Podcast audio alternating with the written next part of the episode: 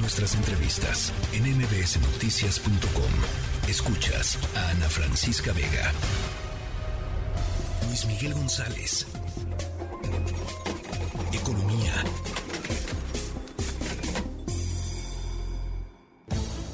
Hoy vamos a hablar sobre riesgos, Luis Miguel González. Ana Francisca Vega, el tema es súper interesante y el pretexto para hablar de riesgos es la presentación del informe que hace el Foro Económico Mundial de Davos. Eh, lo primero que habría que aclarar es no es un pronóstico en el sentido que es el pronóstico del PIB, es mucho más un recuento más cualitativo de los temas a los que les tendríamos que poner atención. eh, los periódicos, incluyendo El Economista, enfatizaron que en el corto plazo ese como más relevante es el aumento de precios. Sí. Me quiero ir un poquito más allá porque hacen un escenario, los riesgos visibles, los riesgos que nos están esperando. Y aparecen ahí tres temas de los que casi nunca hablamos en el contexto económico. Polarización social como un riesgo importante, el cambio climático, la observación que hacen ellos es, llevamos 30 años creando grupos de trabajo, las famosas COPs, pero seguimos teniendo el cambio climático, el desorden del clima, como el evento relevante para el que estamos menos preparados, el mundo. No estamos preparados, ni los países ricos, ni los países de mediano ingreso, ni mucho menos los países pobres. Si, si alguien de los que nos está escuchando no ha visto las fotografías de lo que está pasando en California. Tremendo, sí. Hemos platicado aquí sobre, en, en días pasados. O sea, California es ahorita el epicentro de, de, de, la, de las consecuencias de los climas, de los climas extremos, ¿no? impresionante. 18 personas muertas por, por, lluvias. Hace poquito menos de seis meses, la preocupación es que no llovía. Eran se estaba incendiando, se estaba incendiando Mm. medio California, ¿no?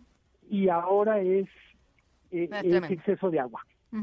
El tercer factor, y me parece bien interesante, ponen a México en el mapa con un color anaranjadito, la, la confrontación geo- geopolítica, geoeconómica. Hemos hablado, incluso la- el martes lo platicamos casi como, bueno, que para México es una ventaja que Estados Unidos esté peleando o esté enfriando su relación con China, pero también es un riesgo precisamente porque somos, vamos a decir, estamos demasiado cerca de uno de los jugadores relevantes en el mundo. Dicho de otra manera, si las cosas se ponen mal, pues nosotros estamos también en el, perdón la metáfora, pero muy cerquita del comal. Así es. sí. Entonces, me gustó mucho a la hora de leer, es un informe, está disponible para quien lo quiera leer, son alrededor de Interesante. 80 páginas, Sí. pero de, por un lado, tratar de ver que lo económico no solo es inflación, no solo son precios, no solo son inversiones, sino muchos factores que podríamos llamar que van a tener impacto. Insisto, polarización social, hay que decirlo, lo estamos viviendo en México, pero es parte de lo que está viviendo, me atrevo a decir, casi cualquier país al que uno se asome. Totalmente de acuerdo. Y genera esta este riesgo que pues que simplemente cosas parte de la normalidad se vuelvan más complicadas. Eh, el tema, por supuesto, de cambio climático y lo geoeconómico o geopolítico. ¿Qué, qué me llamó la atención al leer el, este informe? Lo hace el, el foro de Davos junto con una reaseguradora.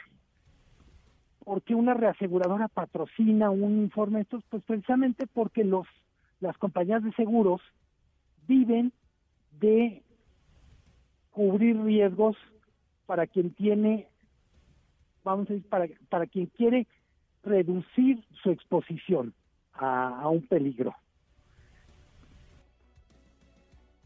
En los próximos meses, Ana Francisca, creo que tenemos que hablar más de estos temas, qué tan preparados estamos.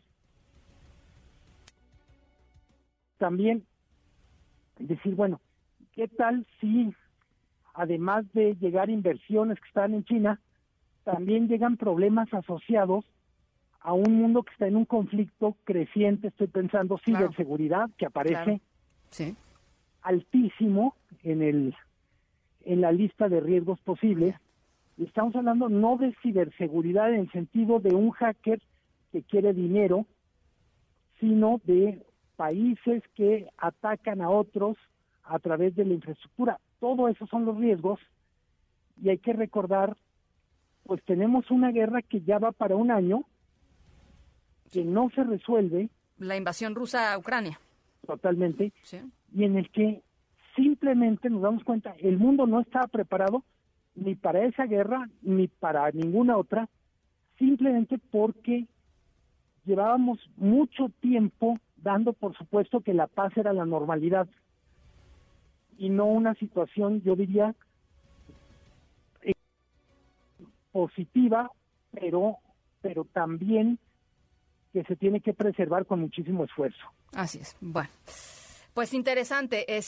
voy a compartir el documento a través de mis redes sociales. De verdad, sí, eh, coincido contigo, Luis Miguel. Siempre es muy interesante ver pues en dónde se están poniendo los énfasis con respecto a, los desafíos eh, y hacer un poquito más de esto, pues conciencia e inteligencia de lo que está sucediendo en el mundo. Te mando un abrazo, Luis Miguel. Abrazo. Salirnos del día a día y asomarnos a qué puede pasar en un año, dos años, diez años salirnos del Twitter también, ¿no? Y ponernos a leer un poquito más de otras cosas, este, creo que creo que es importante, vale la pena.